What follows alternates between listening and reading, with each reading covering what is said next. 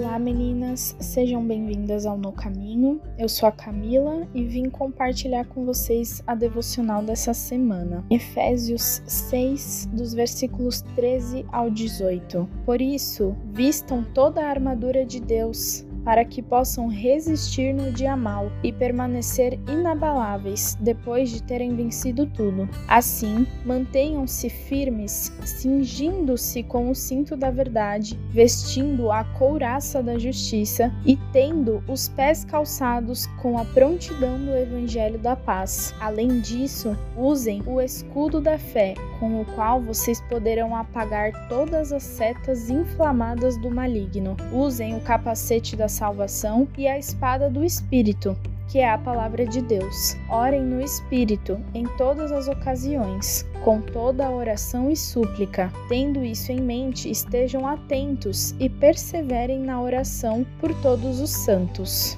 É natural ter um sentimento ruim quando estamos passando por um dia em que o nosso único desejo é que ele acabe logo. Parece que nesse dia tudo de ruim que poderia acontecer acontece e a gente acaba tendo uma enorme dificuldade de enxergar as coisas boas. Mas é interessante que a Bíblia nos dá as instruções exatas para não nos sentirmos assim quando esses dias chegarem. A palavra de Deus nos ensina como devemos nos preparar para passar numa boa por esses dias. Só que, sejamos sinceras, parece algo impossível, né?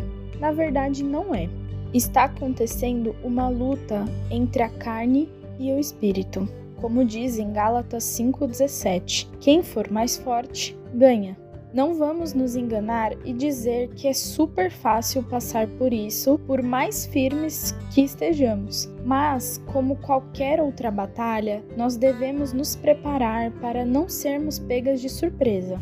A palavra de Deus já nos diz tudo o que precisamos para resistir a esses dias e ainda permanecermos inabaláveis depois disso.